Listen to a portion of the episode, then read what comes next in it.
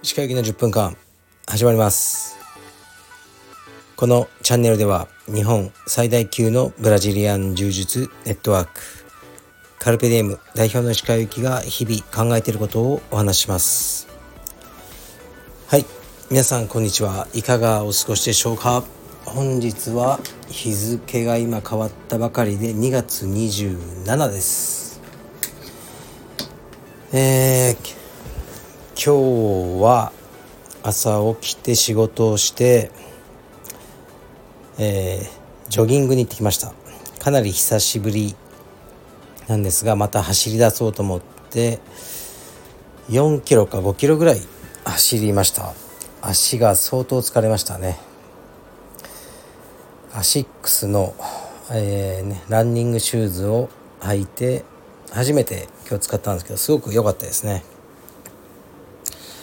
でジョギングをした後に、えー、映画を見に行きました。これはずっと楽しみにしていた僕の大好きなマ・ドンソクの、えー、犯罪都市の3です。これはねあの最高でした。あのなんていうかまあ暴力に満ち溢れた映画なんですけど、まあ、僕は暴力は嫌いなんですけどここまでねカラッとやってくれると気持ちいい。というねあの感じで。うん1と2も大好きでですねこの3も良かったですね。なんかね雰囲気がいいんですよね。映画全体のあまり重すぎずひどい事件とかを扱ってるんですけどうーんなんかテイストが軽くて好きなんですよね。とにかくもう殴りまくる。蹴りとかね使わないんですよ。殴るだけなんですよね。で本当に痛そうなんですよね。いやまあドンソクさん本当に大好きな俳優さんですね。素晴らしい作品でした。スカッとしました。でそれが終わって車で自宅に帰りえー、っと息子を連れてレスリングに行ってきました。なぜか最近はスパーリングの時間がめちゃくちゃ長いですね。2時間ぐらいスパーリングやってますね。だからさすがに息子もぐったりとしてますが見てて楽しいですね。今日も頑張ってました。明日も行きます。でレスリング終わって家族でご飯を食べ息子を風呂に入れ鼻うがいをしでまた江東区に車で帰ってきました。結構ねこの移動はもう疲れててまあこれもね3月いっぱいで終わりということで頑張るしかありません。ヘトヘトです。でえー、とねネットフリックスの「One Day」というイギリスのドラマですね。全14話を見てたんですがそれを先ほど見終わりました。これもですね最高でした。本当に良いドラマでしたね。すごく感動したし心にグッとくる作品でした。で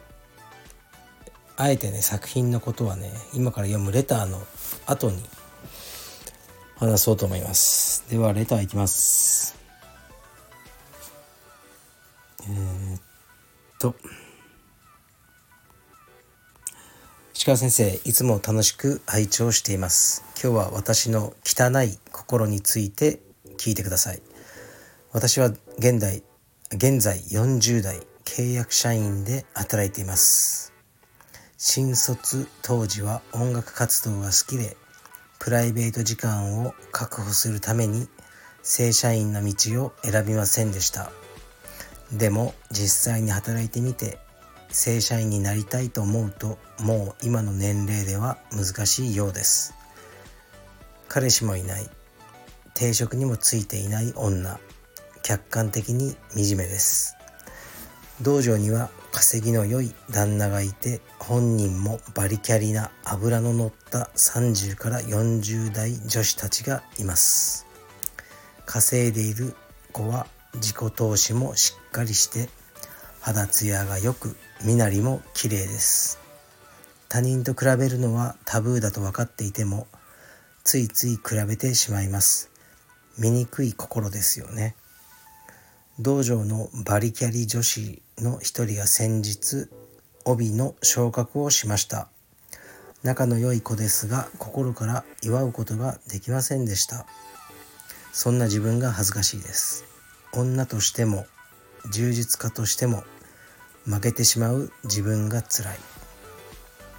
努力してもカバーできないことを手放すにはどうすればよいか。聞き慣れた話題でしたら恐縮ですが石川先生のご意見をお聞かせください。これからもラジオ楽しみにしています。はい。ありがとうございます。うーん。まあ要約するとこの方はね若い時にやりたいことがあったんで正社員じゃなくて経あのまあバイトとか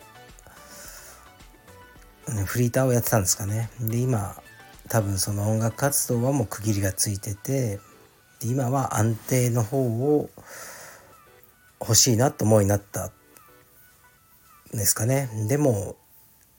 まあ正社員になりにくいあの、ね、会社の仕組み的になりにくい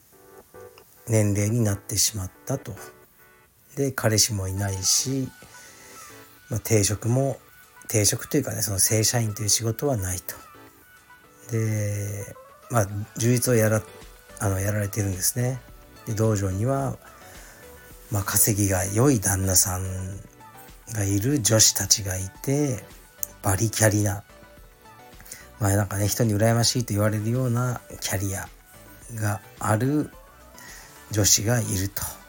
30代40代でで稼いでる子たちは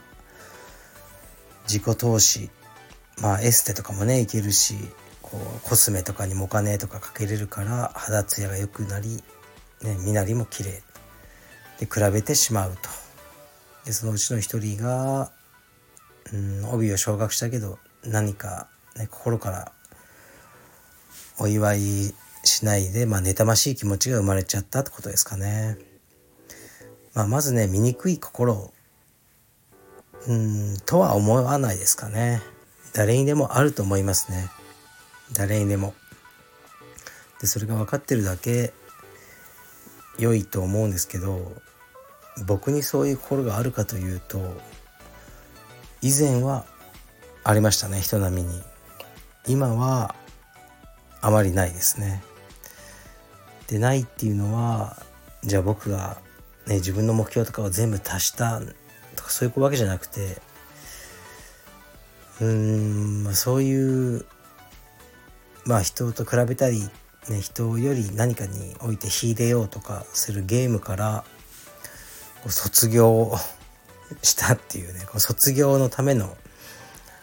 うんまあ、努力はしてないですけどいろいろ試行錯誤して自分ににはねそういうのも合ってないまあ、諦めることを、まあ、たくさんやってきたって感じですねここ数年は。でやっと今心落ち着いてあの、まあ、自分に合った暮らしをしているっていう自覚はありますね。でこれもうこういうお悩み相談に対してねズバッとね答えが出るってことないじゃないですか。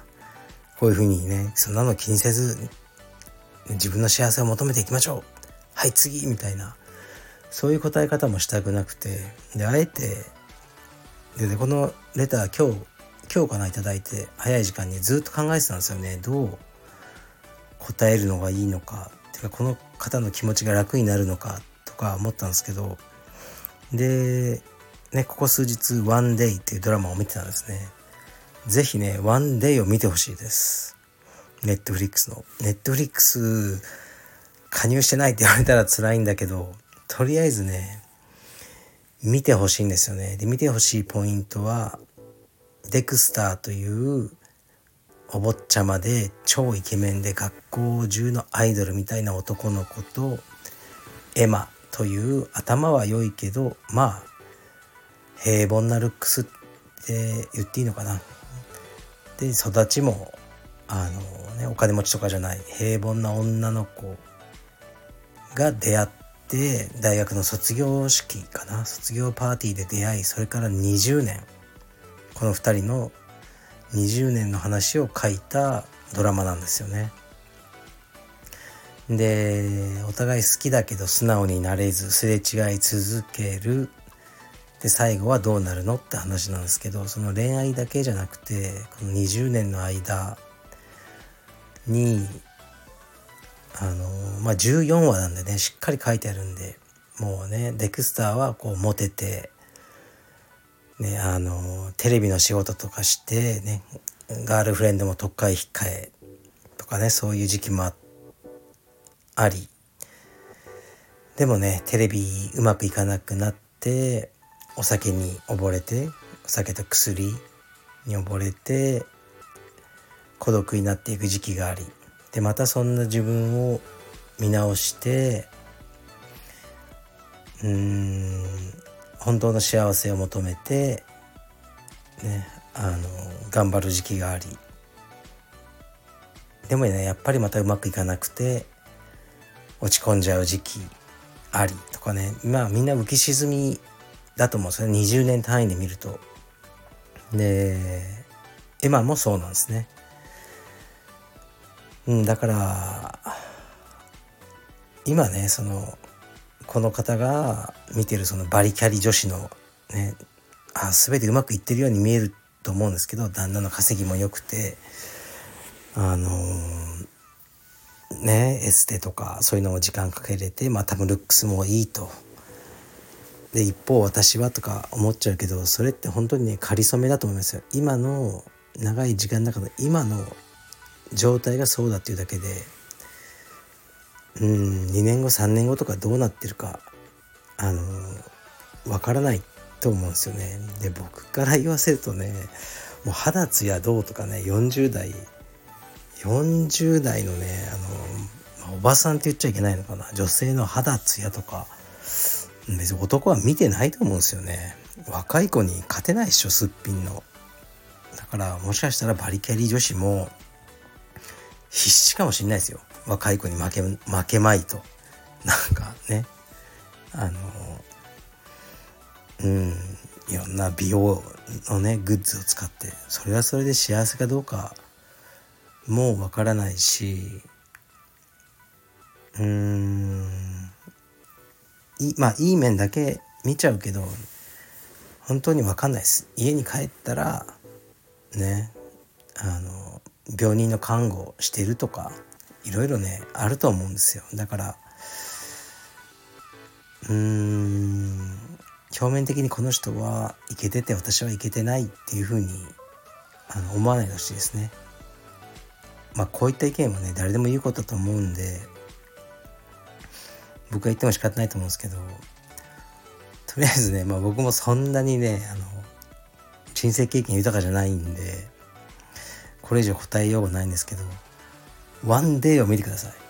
僕はあのその方がいい気がする。ワンデーを見て見た感想は14はあるんで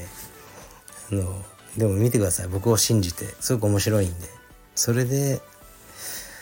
なんか感じるところをまたレターでいただけたらうんその間ねあの暇つぶしになるし石川さんどうやってこのシーン見てたのかなとか思いながら見ていただけたら嬉しいなと思います。でまた見終わったら ONE DAY について語りましょう。僕は ONE DAY が大好きです。でね一つねこの方に ONE DAY がいいと思うのは音楽関係って書いてあるじゃないですか。をやってたと。 ONE DAY はイギリスのドラマなんですけどもう僕からするとすごく懐かしい、まあ、 Blur とかスあのスウェードとかのね音楽がガンガン出てくるんですよ。音楽だけでも楽しめるドラマでおそらくその20年という長い年月を書きながらその年に流行った曲をその場面で出してるんだろうと思いましたね。だからああそうだこの年にこの曲流行ってたよなとか思いながら僕は見ててそれも楽しめましたね。でうん正社員を選ばないで、ね、音楽やりたくてまあフリーターをやってたってことだと思うんですけどそれっても自分のチョイスですよね。自分の責任っていうか自分が選んだ道だからあのこれについて嘆いても仕方ないしで素敵だと思うんですよね。でもずっと音楽やってたんです。私みたいな若い頃はみたいな人僕は素敵だなって思いますし絶対自分の身になってると思いますね。その安定した道に行かないで自分の好きなことに情熱を傾けられた時期があるっていう人はなんかね聞いてくると思うんですよ。カルチャーとして。うん。で音楽のこととか詳しかったりしてね、話の中で。そそういうところに魅力を感じる男性とかもいて僕結構そういうのに弱いですね。で彼氏できたりするかもしれないし僕はそっちに誇りを持っていいと思いますね。僕はね普通の会社で働いたことなくて大学卒業してずっと柔術。だからねウェイターとかそういうことばっかりやってたんですね。フリーターとか。で今充実が、まあ、僕の場合は仕事になったんだけどもでも実際は今練習もしてなくて充実家とはもう呼べないなっ1週間に1回道着を着るかどうかなんでうん自分の中ですごく自分のねアイデンティティをまた失いつつはあるんですけどでも確実にうん充実だけのことをね考えて生活してたっていう時期が若い時にすごく長い間あってでそれが無意味なことだったとは思わないし今もし僕が充実を仕事にできてなかったとしてもそういうふうには思わないと思いますね。もっとちゃんとの正社員として働いておけば今もっとね例えばなんか大きな家に住めたのにとかいい車乗れたのにとか僕はそういうふうに思わないと思いますねその頃の自分を一生誇りにすると思うし、うん、僕の中の大事なカルチャーになってますね誰からも奪われない大きな自信と僕の人格形成に大きくねあの関わってくれたもんなのできっとあなたもねその音楽をやってたことどれだけしあの真剣にやってたかは分からないけどきっとねあの今の自分のうん自分を形作る大事なものになってると思うからそのチョイスをね否定する必要はないと思います。でまあ文章もねすごくうまいし何て言うか簡潔だけど綺麗な文章で言いたいこと伝わってて僕レターもう毎日読むからまあ思っちゃうのね。文章下手だなこの人とか。いろいろ思っちゃうんですけど文章すごく綺麗でうまいですよ。で自分のこと客観視もできてるし。だからうーん多分ね結構話すと面白かったりするタイプの女子なんじゃないかなって僕は勝手にあの想像します。だから何もねあのあなたの気持ちがねちょっと良くなるようなことを言えたかどうかわからないですけどとりあえずワンデーを見てみてください。それでね長いスパンで人生を見るといけてる時期もいけないいけてない時期もみんなある。でたまたま自分は今いけてない時期に入ってると思うんだけどね、今たまたま生きてる時期の人を見て比べるのはやめようぜってことです。はい。今日も長くなりましたがこんな感じでどうでしょうか。失礼します。